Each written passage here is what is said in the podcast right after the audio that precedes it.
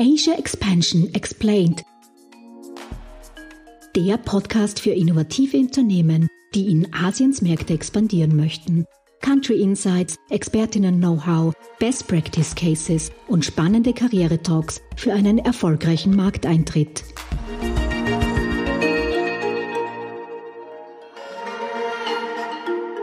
Herzlich willkommen zurück zur bereits 19. Podcast-Folge von Asia Expansion Explained. Mein Name ist Karina Margetter und ich bin Programmmanagerin des Global Incubator Network Austria. Gemeinsam mit meinem Co-Host Fabian Gems, Geschäftsführer von Gem Solutions, unterstützen wir euch bei eurer Expansionsstrategie für die asiatischen Märkte. Mit Hilfe unserer Podcast-Gäste bekommt ihr wichtige Tipps und Tricks für eure Internationalisierung. Heute ist der Start einer neuen Serie. Wir beginnen mit der nächsten Zielregion, nämlich Japan. Ein ganz außergewöhnlicher Markt, wie ich finde. Und weil Japan so ein spannender Markt ist, haben wir diesmal sogar zwölf Folgen mit Expertinnen und Experten vorbereitet, die euch mit jeder Menge Insiderwissen versorgen werden. An dieser Stelle möchte ich mich auch ganz herzlich beim Außenwirtschaftscenter Tokio für die tatkräftige Unterstützung bedanken. Sie haben uns dabei geholfen, die richtigen Expertinnen und Experten für diese Podcast-Serie zu finden. Also vielen Dank nochmal ans AC Tokio. Fabian, bist du bereit für die nächste Miniserie? Ja, selbstverständlich. Äh, Japan ist ja tatsächlich ein sehr spannender Markt als drittgrößte Volkswirtschaft der Welt und gerade auch für Startups hat sich Japan und insbesondere Tokio in wenigen Jahren zu einem der attraktivsten Hubs der Welt entwickelt. Ich wünsche auch unseren Zuhörerinnen und Zuhörern viel Spaß bei den kommenden Folgen und freue mich auf unseren ersten Gast. Ja, und so wie auch bei den anderen Miniserien zu China und Südkorea, starten wir die Auftaktfolge zu Japan mit Country und Industry Insights und geben euch die wichtigsten Hard Facts. Und wer könnte uns besser den japanischen Markt näher bringen als der Wirtschaftsdelegierte in Japan persönlich? Wir begrüßen heute Ingomar Lochschmidt bei uns im Podcast. Als Wirtschaftsdelegierter für Japan leitet er das Außenwirtschaftscenter Tokio der Außenwirtschaft Austria und vertritt österreichische Unternehmen, die in Japan aktiv am Markt sind. Als Vertreter der österreichischen Unternehmen in Japan hat er bereits zahlreiche Firmen beim Markteintritt begleitet. Wir freuen uns sehr, dass sich Ingomar heute Zeit genommen hat, um mit euch seine Country und Industry Insights zu teilen. Herzlich willkommen bei uns im Podcast, lieber Ingomar. Hallo Ingomar, freut uns, dass du heute bei unserem Podcast dabei bist zum Thema Big in Japan, Insights of the World's Third Largest Economy. Guten Morgen aus Österreich, aber guten Nachmittag nach Japan. Ja, hallo Fabian und hallo Karina. Äh, es ist mir eine wirkliche Freude, dass ich hier heute dabei sein darf in der drittgrößten Wirtschaft der Welt, in einem der interessantesten und spannendsten Länder, die man sich überhaupt nur vorstellen kann. Kulturell, äh, kulinarisch, aber vor allem wirtschaftlich. Tut sich sehr, sehr viel in Japan und darum ist es wirklich eine Freude, hier heute dabei sein zu dürfen und dass wir uns ein bisschen unterhalten können über diesen hochinteressanten Markt. Ja, die Karina und ich, wir haben uns auch schon sehr gefreut auf, auf äh, den Start der, der Japan-Folgen. Kannst du uns einen ganz einen kurzen Überblick geben zu Japan per se, Größe, Kulturunterschiede zu Europa etc. Alles, was so ins Auge sticht aus deiner Zeit in Tokio. Ja, also ich bin jetzt vier Jahre in Tokio, habe in meiner schon ziemlich langen Karriere äh, eine ganze Reihe von Ländern hinter mir, auch in Asien. Ich war früher in China, ich war in Taiwan, äh, ich war in Pakistan, äh, aber ich kenne auch Südamerika ganz gut mit Argentinien und Brasilien und Europa, nachdem ich in in, äh, in meiner Zeit in Wien äh, lange Jahre für die Aushandelsförderung in Westeuropa zuständig war und dann auch in Portugal auf Posten war. Aber ich muss sagen, von all diesen Ländern ist Japan sicher das, ja, das exotischeste, würde ich fast sagen, all dieser Länder. Äh, das ist etwas, was man auf den ersten Blick vielleicht gar nicht so glaubt, weil Japan ja doch ein hochentwickeltes Industrieland ist, eben die drittgrößte Volkswirtschaft. Äh, und das Bild, das man normalerweise in Europa oder im Westen von Japan hat, halt nicht immer ganz mit dem übereinstimmt, wie Japan wirklich ist. Es ist ein Land mit 125 Millionen Einwohnern, von Norden bis Süden 3000 Kilometer groß, also ein, ein großes Land, ist auch ein, ein sehr dicht besiedeltes Land. Ähm, es ist ein hochentwickeltes Land. Wir haben ja alle, äh, glaube ich, im, im Kopf diese Bilder von den Robotern und von der Automatisierung. Äh, das stimmt natürlich auch teilweise, äh, nicht zur Gänze, aber vielleicht kommen wir auf das noch später. Ähm, aber äh, trotzdem sind wir in einem Land, das ich immer bezeichne als die inselste aller Inseln. Also ein, ein Land, das, das schon sehr, sehr sich unterscheidet von all dem, was wir im Westen gewohnt sind. Nicht nur kulturell, äh, sondern auch in der Wirtschaft. Mhm. Okay. Ja, das sind schon mal äh, spannende Einblicke. Also ich kann nur bestätigen, Japan ist auch eins meiner Lieblingsländer von den Chin-Zielregionen. Also es ist immer wieder spannend, äh, nach Tokio zu kommen und dann in die verschiedenen Stadtteile zu gehen. Aber vielleicht kannst du unseren Zuhörerinnen und Zuhörern noch kurz erklären, wofür denn Japan bekannt ist. Also sei es jetzt von den Branchen her, gibt es zum Beispiel auch ähm, riesige Corporates wie in Südkorea, die wir gerade behandelt haben, die sogenannten Chaebols. Gibt es viele Family Offices, also dass wir die wirtschaftlichen Eckdaten ähm, kurz abstecken. Mhm. Ja, also Japan hat sehr wohl auch große Konglomerate, die ein bisschen anders funktionieren als in Korea, muss man schon dazu sagen, aber es gibt die, äh, es, es, es gibt ein paar große dieser sogenannten allgemeinen Handelsfirmen, werden sie oft äh, äh, bezeichnet. Äh, also das sind die, das sind nicht nur Handelsfirmen, das sind äh, wirklich Konglomerate, die einen Großteil des Außenhandels auch heute noch immer abwickeln. Vor 50 Jahren haben die fast die Hälfte des Außenhandels noch gemacht ähm, und die halt oft äh, zu tun haben äh, oder im, im, im, im Firmenumkreis von den äh, ja, großen äh, bekannten Namen angesiedelt sind, also von Mitsubishi, Mitsui, Sumitomo und so weiter. Die gibt es sehr wohl und diese großen Corporates haben auch eine enorme wirtschaftliche Macht und Sie haben auch viel Anziehungskraft, zum Beispiel für, für Talente, für junge Leute, die, wenn sie von der Uni oder von der Fachhochschule abgehen, alle eigentlich am liebsten oder viele von denen am liebsten bei diesen großen Unternehmen arbeiten würden oder eben bei den großen bekannten Autokonzernen wie Toyota und so weiter. Ähm, aber der Großteil der Wirtschaft ist auch äh, der Mittelstand. Das ist sicher ganz ähnlich wie in Österreich. Wir haben auch sehr viele äh, Klein- und Kleinstbetriebe, die hochspezialisiert sind, äh, auch viele Handwerksbetriebe, noch sehr, sehr viele, sogar würde ich sagen, die im Außenhandel natürlich natürlich kaum auftreten oder wenig auftreten, aber hier in Japan sehr, sehr wichtig sind. Okay, also das heißt, du hast jetzt gesagt, dass viele dann direkt in große Corporates arbeiten wollen. Startups sind nicht so äh, beliebt als Arbeitgeber. Ja, also wir haben äh, ein, ein äh, ja, fast eigenartiges Phänomen, möchte ich hier sagen. Äh, wir machen ja von der Wirtschaftskammer, machen wir in Österreich auch alle paar Jahre so eine Umfrage unter, unter Schülern oder unter Maturanten, was möchtest du denn werden, um, um, um zu sehen, äh, wie viele Leute zum Beispiel selbstständig werden möchten. Äh, und das gibt es natürlich in vielen Ländern und da gibt es auch Vergleiche in den OECD-Ländern und da fällt mhm. auf, dass Japaner meistens an letzter Stelle oder vorletzter Stelle äh, der jungen Leute rangiert, die selbstständig werden wollen. Und das ist mhm gerade im asiatischen Kontext eigentlich sehr überraschend, weil wenn du irgendeinen Inder oder einen Chinesen äh, oder einen Taiwanesen fragst, äh, na, da möchte fast jeder selbstständig werden und fast niemand für einen Chef arbeiten. Hier ist das umgekehrt. Ähm, mhm. Also hier ist der, äh, wenige Leute wollen selbstständig werden und sind lieber bei einer dieser großen Firmen angestellt. Das ist einer dieser großen kulturellen Unterschiede und das merkt man dann auch, dass zum Beispiel unsere Tochterfirmen, die wir hier haben, und das sind nicht nur Startups, das sind natürlich auch durchaus namhafte und, und, und weltbekannte Firmen, die Tochterunternehmen hier haben, sich oft irrsinnig schwer tun, Leute zu bekommen, Mitarbeiter zu bekommen, weil die halt lieber wieder bei Toyota oder bei Mitsubishi oder, oder Komatsu arbeiten. Mhm. Ja. Was sind noch so andere Kulturunterschiede, die du zu Europa äh, feststellen kannst? Also jetzt haben wir mal gehört, okay, die die, die Sehnsucht nach Sicherheit oder bei den großen Unternehmen tätig zu sein. Was siehst du sonst noch, was man österreichischen Startups gleich vorweg mitgeben kann?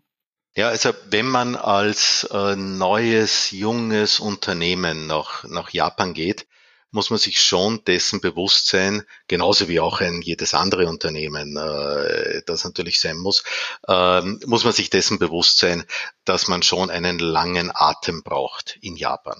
Japan ist jetzt wieder zum, im Unterschied vielleicht zu dem, was wir gewohnt sind aus, aus, äh, aus, aus dem chinesischen, taiwanesischen oder auch US-amerikanischen Umfeld. Japan ist äh, im Geschäftsleben eher langsam. Ähm, es ist sehr schwer, jemanden schnell von etwas zu begeistern. Ich vergleiche das immer mit meiner äh, Erfahrung, die ich in, in, in Taiwan zum Beispiel gesammelt habe oder auch in China. Du hast ein neues Produkt, du hast eine neue Idee, du stellst die vor und du hast sofort Leute, die, äh, wenn es denen gefällt, die begeistert sind davon, sagt, ja, mach mal, versuch mhm. mal sofort hier, wie gehen wir es los? Am liebsten würde ich morgen anfangen. Das passiert mhm. mir in Japan leider sehr selten. Äh, in Japan ist man ja vorsichtig, sagt, aha, ja, und funktioniert das wirklich so? Das muss ich mir jetzt einmal überlegen. Dann muss ich vor allem mit Kollegen drüber sprechen, was denn die meinen davon. Ähm, also auch die Entscheidungsfindung dauert eher lange mhm. und man braucht einen langen Atem. Darum raten wir auch immer Firmen und, und äh, vor allem jetzt auch Startups, wenn ihr nach Japan kommt, ähm, so viel präsentieren wie möglich. Präsentiert mhm. euch äh, bei Messen, bei Ausstellungen, äh, bei irgendwelchen Calls, die sind, äh, präsentiert euch immer und immer wieder, damit ähm, ja die die potenziellen Interessenten erstens einmal euch finden und ihr nicht sie finden müsst, sondern wenn die euch finden und sagen, hoppla, den sehe ich jetzt zum zweiten, zum dritten Mal, da ist was dahinter, die haben zumindest das Geld, dass sie auf die Messe gehen, das ist eine, eine ordentliche Firma und wenn das Interesse von der japanischen Seite kommt, dann natürlich äh, ja, kann das auch sehr geschwind gehen. Sonst tun wir uns da oft schwer. Das mhm. Zweite, ja, ich, ich rede schon sehr lange, aber das Zweite, was ich da schon noch sagen möchte, auch was hier ganz besonders wichtig ist in der Geschäftskultur, man soll immer irgendwie vorgestellt werden von jemandem. Also diese Cold Calls, hallo, grüß Gott, da bin ich, ich mache meinen Elevator Pitch und das gefällt jemand sagt, pa, super, mach mal, der funktioniert hier sehr, sehr selten. Ähm, man will immer von irgendjemand vorgestellt werden. Jemand, den man, den der Japaner schon kennt, eine Firma, mit der er schon länger zusammenarbeitet, arbeitet, eine Organisation, die, die Vertrauen einflößt und äh, da mache ich jetzt die Parenthesis auf, dafür stehen natürlich wir gerne zur Verfügung als Außenwirtschaftscenter, das hier einen doch sehr hohen Stellenwert in der, in der Gesellschaft und im, im Ansehen genießt. Wenn wir so, wenn wir jemanden vorstellen, so tut man sich gleich viel leichter, als wenn man einfach einen Cold Call macht und sagt, ja, hier bin ich und jemand sagt, was ist denn das für eine Firma? Nie gehört und, und nicht mehr zuhört. Also diese, diese engen Beziehungen, persönliches Vorstellen ist sehr, sehr wichtig. Mhm. Und ich glaube nicht nur das, das Vorstellen von der Außenwirtschaft Austria, sondern auch euer sehr, sehr spannendes äh, Veranstaltungsangebot. Nicht? Ja, freilich. Wenn man, wenn man dann bei einer, bei einer Veranstaltung äh, von uns äh, mitmacht oder bei einem Gin Call dabei ist, den wir hier gemeinsam durchführen, äh, wenn man bei einer Messe dann dabei ist, wenn, wenn man auf unserem Newsletter aufscheint, alle diese Dinge, die geben Gesicht, die geben Seriosität der österreichischen Firma und damit wird der durchschnittliche Japaner auch eher interessiert sein, sich das überhaupt erst einmal näher anzuschauen. Mhm. Genau, vielleicht was man hier noch ergänzen kann, Ihr unterstützt ja auch sprachlich sehr gut. Also alle eure Mitarbeiterinnen und Mitarbeiter sprechen ja auch fließend Japanisch. Ich glaube, das ist auch ein Punkt, den man nicht unterschätzen sollte. Man stellt sich vor, dass in Japan viele Englisch sprechen und dass es einfach ist zu kommunizieren, aber in der Realität ist es, glaube ich, nicht immer so, oder? Was meinst du, Ingomar? Ja, Karina, da hast du vollkommen recht und du hast das ja auch selbst schon mehrmals hautnah erlebt. Ähm, Japan ist äh, sicher eins der entwickelten Länder, wo die durchschnittlichen Fremdsprachenkenntnisse bei weitem am schlechtesten sind, zumindest von den Ländern, die ich kennengelernt habe. Ähm, das geht nicht nur, nicht nur auf Englisch, also sprechen wirklich sehr wenige Leute ein ordentliches Englisch. Das gilt auch für Koreanisch, gilt auch für Chinesisch. Äh, da gibt es verschiedene Gründe dafür. Ich glaube, über das könnte man eine eigene Podcast-Reihe machen, warum, warum, dem so ist. Aber es ist ein Faktum. Die Leute lernen in der Schule äh, auch meistens sechs Jahre Englisch und kommen aber dann mit dem Matura-Äquivalent raus und sind meistens nicht in der Lage, zwei zusammenhängende Sätze zu sagen. Der mhm. Grund, jetzt nur ganz kurz dafür, der Grund dürfte darin liegen, dass sie Englisch so lernen, wie meine Generation äh, Latein und Altgriechisch gelernt hat. Das heißt, Übersetzen mhm. gelernt hat und Grammatik gelernt hat, aber nie einen, einen Satz zu sprechen oder, oder zu verstehen oder Zeitung zu lesen. Das dürfte der Hauptgrund sein. Und ein zweiter Grund, und das eben auch bei einem kulturellen Unterschied ist, Japaner sind äh, sehr äh, auf Perfektion ausgerichtet.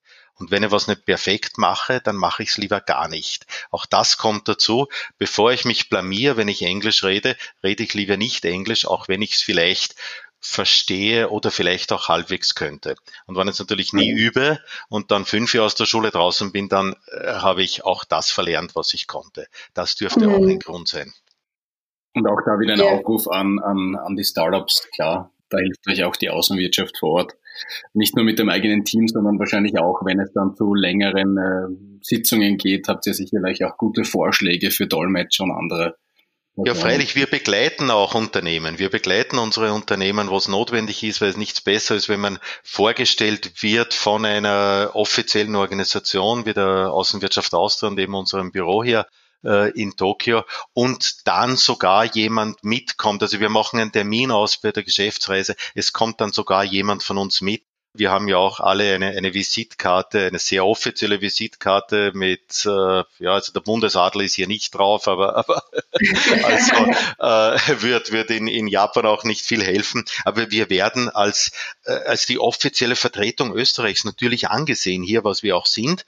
Und damit gibt man schon sehr viel Gesicht. Und wenn dann von uns jemand, sogar ein Mitarbeiter mitkommt und, und dort dolmetscht oder dort hilft, also eine bessere Einführung kann man, glaube ich, nicht haben. Und das ist auch etwas, worum uns die, äh, nicht nur die Startups, auch etablierte Firmen aus vielen anderen Ländern natürlich schon sehr beneiden, weil deren äh, Außenwirtschaftsorganisationen oder auch Botschaften so einen Service natürlich nicht anbieten.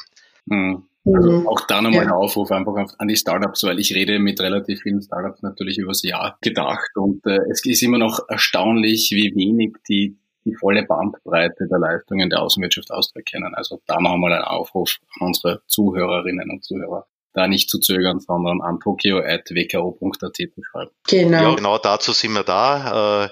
Alle österreichischen Unternehmen sind ja Mitglied in der Wirtschaftskammer. Das Außenwirtschaftscenter Tokio ist hier wie alle Außenwirtschaftscenter eine Dienststelle der Wirtschaftskammer und wir stehen allen Wirtschaftskammermitgliedern, also allen österreichischen Unternehmen zur Verfügung. Großteils sind unsere Dienstleistungen auch gratis, nur wenn es dann sehr intensiv wird und wenn man zum Beispiel auf eine Geschäftsreise jetzt länger begleitet oder so etwas, da gibt es dann auch einen kleinen, auch geförderten äh, äh, Unkostenbeitrag zu bezahlen. Mhm.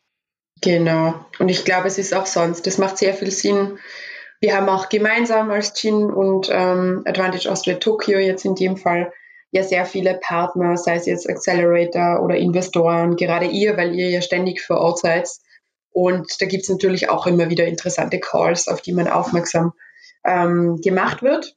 Aber mich würde jetzt noch interessieren, lieber Ingomar, ähm, wenn du unseren Startups oder Zuhörerinnen und Zuhörer noch kurz ähm, einen Einblick geben könntest in, wo so die größten Unterschiede deiner Meinung nach sind, wenn es um Strategien von Expansion geht ähm, zwischen Japan und Europa. Ja, also äh, große Unterschiede in der Strategie. Äh, könnte ich so auf die Schnelle jetzt, jetzt nicht sagen, außer du sprichst von einer möglichen Exit-Strategie für, für, für Startups, die mag natürlich ein bisschen anders sein hier. Ähm, also, aber ich glaube, es wird eine eigene Sendung ja auch geben über, über Venture Capital und so weiter. Das funktioniert hier in Japan etwas anders. Äh, die Strategie, um in den Markt zu kommen, äh, und, und also mit, den, mit den Dienstleistungen, mit den Produkten in den Markt zu kommen, äh, ist äh, sicher eine, die, die von einem langen Atem und natürlich auch von einem gewissen finanziellen Aufwand geprägt sein muss. Den langen Atem habe ich schon erwähnt. Die Entscheidungen dauern in Japan normalerweise wesentlich länger als äh, bei uns im Westen. Ähm, und äh, die, die Kosten, nach Japan zu kommen, sind natürlich auch höher als die Kosten, in, in Deutschland Fuß zu fassen. Das ist klar. Erstens einmal schon wegen der, der, also wegen der längeren Dauer. Also man muss öfter nach Japan äh, fliegen und Japan besuchen, wenn es denn erst auch wieder einmal geht. Im Moment ist das ja noch sehr schwierig. Äh, mhm. Also schon einmal allein von den Reisekosten und diesem Aufwand. Da muss man natürlich lokalisieren eben so seine Prospekte, seinen Webauftritt und so weiter, äh, sollte schon auch auf Japanisch sein. Jetzt außer ein, ein paar äh, ja ganz ganz besonderen Tech-Themen, die auch auf Englisch gehen, aber alles andere wird eigentlich nur auf Japanisch funktionieren. Also da sind sicher höhere Kosten da und es dauert eben länger. Also das, das glaube ich, sind so einmal die größten, die größten Unterschiede. Und dann dieses eingeführt werden, dieses vorgestellt werden, entweder von einem bestehenden Businesspartner schon, oder eben durch uns, um Seriosität zu bekommen. Eine kurze Exkursion da auch nur dazu. Äh, in fast allen Ländern der Welt raten wir unseren Unternehmen, und da gibt es ja viele Traditionsunternehmen, äh, die, die sich vorstellen und die oft anfangen so, wir sind gegründet worden im Jahre 1855 vom so und so und ein Familienunternehmen. Und in vielen Ländern sagen wir denen, bitte vergesst auf das, weg mit dem, interessiert niemanden, sagt, was mhm. ihr könnt, was ihr tut, was in die Zukunft Zukunft geht. Ja. In Japan ist das eigentlich genau umgekehrt. Den Traditionsunternehmen sagen wir, ja, streicht das hervor, weil das gibt für einen Japaner, ui, der ist seriös. Da tut man sich jetzt als Startup natürlich mhm. relativ ja. schwer. Also da, das, das ist eh klar. Also das heißt, diese, diese Seriosität, die sonst die, die 20-jährige oder 100-jährige Geschichte gibt, die haben wir nicht. Und die müssen wir jetzt künstlich irgendwo erzeugen. Und das geht eigentlich am besten durch dieses äh, Einführen, Vorstellen, Begleiten durch einen seriösen Partner. Das kann ein, mhm. ein seriöses, alteingesessenes, äh, alteingesessenes Unternehmen sein oder eben können wir sein, äh, kann die Jean sein, die jetzt natürlich hier auch, auch bestens bekannt ist schon durch unsere Kooperation und die Veranstaltungen hier. Da braucht man einen Partner. Das wird man allein nicht schaffen. Mit der einen Ausnahme, die ich erwähnt habe, dass man irgendwo auf einer internationalen oder auch japanischen Ausstellung, bei einem Event von einem Japaner gefunden wird und der so begeistert ist von der Technologie oder was immer, dass er die dann kauft, praktisch umgeschaut nimmt. Nicht? Aber wenn man mhm. selbst jemanden sucht, braucht man diese, diesen seriösen, unter Anführungszeichen, Partner hinter sich und mit sich. Sonst mhm. wird es sehr schwer. Mhm. Was funktioniert nicht, lieber Ingomar? Ich kenne das aus meiner Zeit auch bei der Außenwirtschaft. Da gibt es ja immer so die, die How-Not-to-Dos, die einem immer wieder unterkommen, ähm, ohne dass wir jetzt das, was du gesagt hast, einfach spiegeln. Ähm, was sind so Dinge, wo du sagst, bitte, bitte haltet Abstand davon, es passiert einfach zu oft? Hast du da was ja. Naja, also über, da, da sind wir jetzt wirklich bei den, bei den mehr soziokulturellen Unterschieden, über die sind natürlich Bücher geschrieben worden, sind viele Stereotypen dabei, von denen, wie bei allen Stereotypen, manche auch wieder stimmen, manche nicht.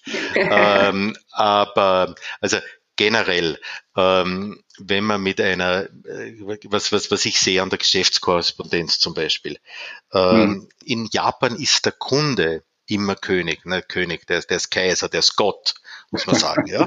Äh, also der, der Kunde hat jedes Recht und der, der, der Verkäufer hat praktisch gar keins. Der kommt also auf allen vier dahergekrochen vor dem übermächtigen Kaiser und Gott Kunden.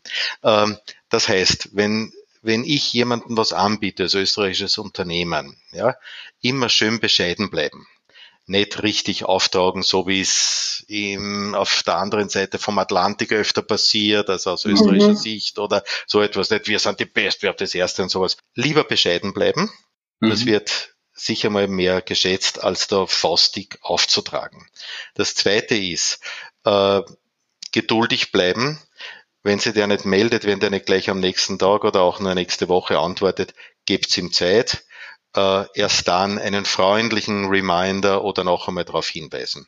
Auf der anderen mhm. Seite aber bitte, wenn dieser Kunde oder prospektive Kunde was will, also alles liegen und stehen lassen und sofort antworten. Ja, also wenn der sagt, hoppla, der will mir was verkaufen, seit drei Tagen antwortet er nicht, ist meistens schon vorbei. Da braucht man dann schon eine sehr gute Ausrede. Und es passiert meistens nur zweimal, das erste und das letzte Mal, ja, muss man auch sagen. Also wirklich, ja. der, Kaiser, also der, der Kunde ist Kaiser und der Kunde ist Gott. Was zweites, mhm. was viele unserer, unserer Firmen in Österreich wirklich aufregt äh, und wo man sich dran gewöhnen muss, vor allem bei technischen Dingen, es kommt dann eine Frage, eine technische Frage, mhm. die wird beantwortet. Ja? Dann ist 14 Tage nichts und dann kommt diese gleiche technische Frage von wem anderen in der gleichen Firma. Sagt mhm. einen Moment, reden die nicht miteinander, das haben wir vor 14 Tagen schon gemacht, beantworten wir auch noch einmal. Ja? Dann geht schon die Diskussion an, warum interessiert die das eigentlich? Ist eigentlich vollkommen irrelevant aus unserer Sicht. Ja? Wenn die das dritte Mal kommt, dann kommt dann und wann ein Wutausbruch oder der Österreicher antwortet nicht mehr. Tut's das nicht. Bitte beantwortet es noch einmal. Äh, mit äh, so, als ob nichts geschehen wäre. Das ist der Entscheidungsprozess. Das ist ein gutes Zeichen. Wir sind dann hm. im Entscheidungsprozess in Japan. Es müssen immer alle davon überzeugt sein, dass ich jetzt diese Maschine, diese Technologie, diese Software kaufen will. Und da diskutieren alle. Also ich glaube vom, vom Portier der Firma bis zum Generaldirektor. Generaldirektor, der nicht. Das ist der Letzte, der es erfährt. Und erst wenn wirklich alle sagen, ja, das wollen wir und das ja, jetzt sind wir soweit und jeder noch seinen, seinen äh, Last Out ausgeräumt hat, dann sind sie das. Dann kriegt's der Chef praktisch zur Unterschrift und sagt, ja, der, der traut sich dann eh nichts mehr anderes zu sagen, als zu unterschreiben.